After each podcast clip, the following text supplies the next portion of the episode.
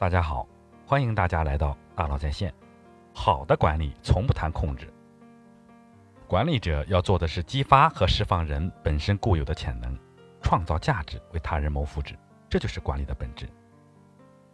德鲁克的这句管理名言被许多管理者熟知，但如何落到实处，践行这个管理理念，或许下面的分享会给你一些很好的建议。工作中的人性将会影响到工作的有效性。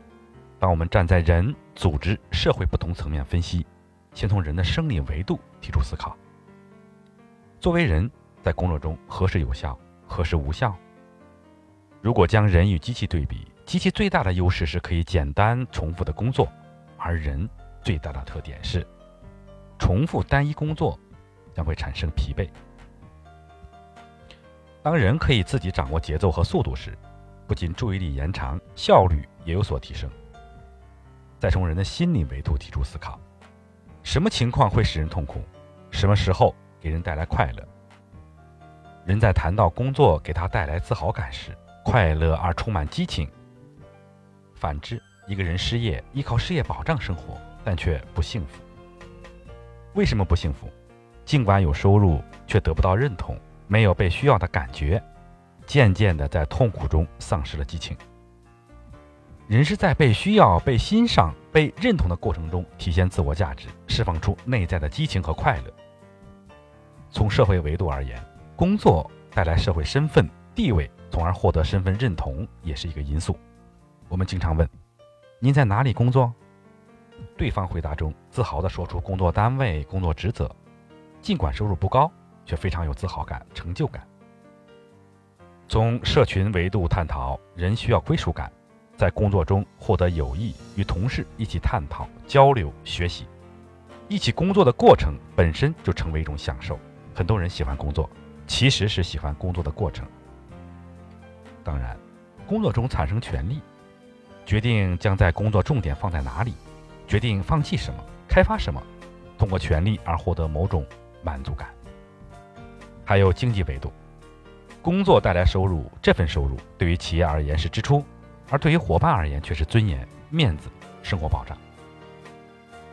通过人与工作的系统思考，希望提醒企业家注意：若想激励员工，要从工作给员工带来的价值系统的思考，才知道真正的激励因素何在。激励是重要的工作，具有挑战的工作，没有学习和掌控有效的方法。可能费力不讨好，甚至会出现反作用。赫斯伯格双因素理论中有个很有意思的问题：在你过去的工作中，什么时候、什么阶段你的状态最好？举三个例子分析一下，是什么原因让我们满怀激情？提出问题、不断检验时，总结一个规律：当我们回忆起满怀激情、创意不断的时候，通常会提到工作意义、赏识、提升。成长的可能性、责任、成就感等等激励因素，却很少谈及工资、福利、地位、安全、工作环境等保健因素。导致员工满意的全部因素中有百分之八十一是激励因素，百分之十九是保健因素。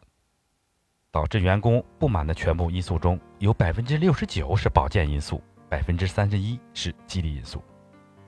这个发现让我们理解，德鲁克之所以不谈激励，因为他早已明白，让让员工工作有效，帮助他们获得成就感，就是最大的激励。回忆工作中何时让我有成就感？当工作中需要不断的创新，具有挑战性时；当有明确的权利和责任，知道能做什么决策时；当自我引导的同时有上级的指导和反馈时；当找到解决问题的方案时。当被人需要时，都会获得成就感。慢慢领悟，如果员工无法发挥优势，无法感到工作带来的快乐，就无法获得成就感。我终于理解，成就感不能给予，只能获取。让员工有成就感，企业家需要认真做一系列的管理动作，员工才能在工作中获得成就感。从感悟到行动，如何实践？慎重安排员工工作。让员工优势充分发挥，有系统而慎重地持续安排员工到适当的职位上，从来都是激发员工干劲的先决条件。管理者应该充分了解员工的特点、能力、特长，并让这些特质和分配的工作形成最佳匹配，从而达到更高效的工作成果。员工也容易从高效的工作中找到乐趣、满足感、成就感，并得到锻炼，更好地完成工作任务。我们常说，每个人在自己擅长的领域都会眉飞色舞，只有员工认为组织需要我，我很重要，他们的成就感才是真正的成就感。带领团队的首要任务是让员工的优势充分发挥。如果转换成具体的工作，让员工适才适所。安排到适合的工作岗位，如果发挥不出优势，让员工留在原岗位，是对员工最大的伤害。管理现实中，员工经常被干扰，使得注意力、工作重心无法集中在关键活动上，特别是知识工作者。企业家作为上司，要想方设法帮助员工排除障碍，让他们集中精力在关键活动上，是我们的责任，并及时反馈信息，让员工看见成果。而非自己邀功。过去学习激励时不理解，以为员工有效是他的事情，反正我不管，我只要结果，干得不好是他的事情。后来学习了卓有成效的管理者，才发现干扰员工工作无效的，很可能就是上司。我们经常让员工忙，让他到处救火，引导员工简单听话，照着做，激励他们。我是企业一块砖，哪里需要哪里搬。专门设计一个岗位，服从上级临时性安排性的工作，反而对员工绩效标准没有认真界定。以上这些现象是让员工无效的常见现象。帮助员工分析工作重点，集中精力完成关键活动，产生工作成果，是企业家非常重要的任务。我经常分享一个观念：最打击士气的，莫过于上司忙得像个无头苍蝇，却让员工闲得没事儿干。认真的与下属讨论工作，我们的任务是什么？我们的关键活动是什么？为了更好的完成任务，我们应该把精力集中在哪里？学会询问下属，在你的工作中有哪些障碍是妨碍你完成任务的？在你的工作中，希望我怎么协助你？这是对下属最好的激励。工作中，员工何时最没感觉？状态最不好？蒙着眼睛干活，不知道为什么做？做出什么样的成果，将会导致员工没有成就感。因此，激励员工时及时反馈信息，让员工了解自己的工作对公司、对团队的成功具有哪些意义，帮助员工看见成果，他们将受到鼓舞和激励。然而，有些人可能问：实战中到底应该让员工了解哪些信息？难道所有的信息都要公开吗？不是所有信息都要公开，信息与任务匹配。凡是涉及战略方向、绩效、部门变化以及投入产出比、政策调整等影响工作有效性的信息，他们需要了解。尤其是有关绩效方面的信息，要开诚布公的让员工了解情况。工作到底做得好还是不好，要做到客观分析，让员工知其然、知其所以然，才会有创造性，才会释放其想象力，运用到工作中，而不是简单听话照着做。如何做培养员工的企业家精神呢？让他们看到企业的现状，理解为什么而做。企业如何创造客户，他们的工作意义何在，从而拔高他们的视野，让他们能够站在企业家的角度上去看企业，看自己的任务，认为自己的绩效将影响企业的兴衰存亡，他们才会承担起达到最高绩效的责任。只有帮助他们站在企业家的角度，理解工作的意义。才能释放他们的能量和创造力。真正的成绩感、自豪感来源于积极、负责任的参与了企业的经营和管理。没有参与感就没有成就感。检验标准可以自我检测。我们的目标是共同制定还是下达？我们的计划是共同协商还是下达命令？我们的战略员工是否参与？反思工作中是直接下达命令居多，还是耐心倾听对方的想法，并以对方的想法为主居多？曾有人问：让员工参与听起来似乎很简单，然而工作中为什么那么难做到？我猜测有以下几种情况：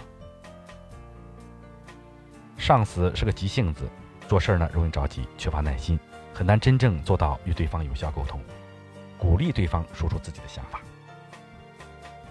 上司信不过员工，认为他们不懂，站的高度不够，谈不出真知灼见。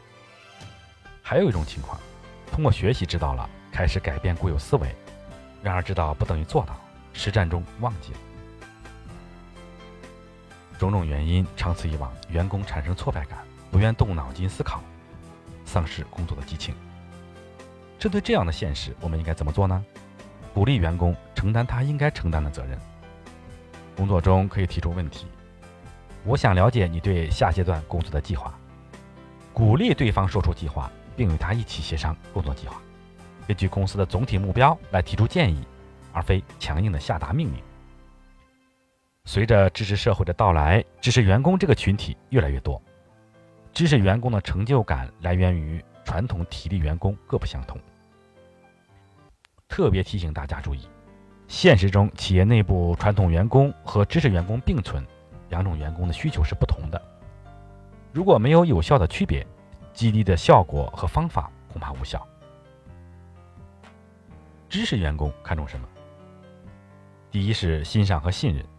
知识员工通常看重欣赏、信任。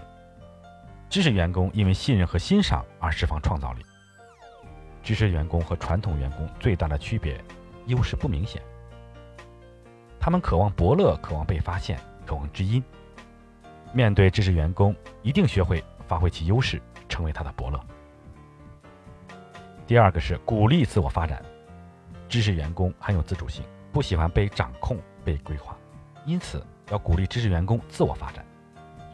世界上最荒谬的事情，莫过于由企业一肩扛下发展员工的责任。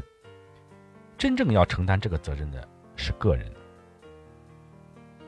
第三个，机会与挑战。知识员工看重成长，对未来有主动的思考，有自己的观念和规划，更加注重机会和挑战，因为他们知道在机会和挑战中成长才更快。第四点是适才适用，用人所长，因岗设人，在他擅长的领域要求他精益求精。第五点是分权与责任，明确职责，分权管理，要求承担责任。如何创造一个富有创意的工作氛围呢？第一点是绩效管理，鼓励员工勇于面对绩效，评价是为了改进，不是为了处罚。而绩效辅导大于绩效评估。第二点，鼓励尝试挑战现状，与员工一起探讨我们能否做得更好，还有更好的方法吗？第三点，承认错误，容许错误，鼓励承担责任，改正错误。假如重新来过，我会用什么不同的方法吗？第四点，着眼于机会，留意变化和变化的趋势，以开放的心态迎接变化。带着无知去管理，因为无知才能拥抱变化。第五点，创建学习型团队，共同学习，自我超越。管理不是控制，而是释放。真正好的管理是释放人性中本来就有的善意。凡是没有明确规定不准做的，你都可以尝试。这种信任的力量，往往能够激发人内在的责任感。激励是一个系统的工作，绝不是简单的“你很棒”就够了。好感谢大家收听，咱们下期见。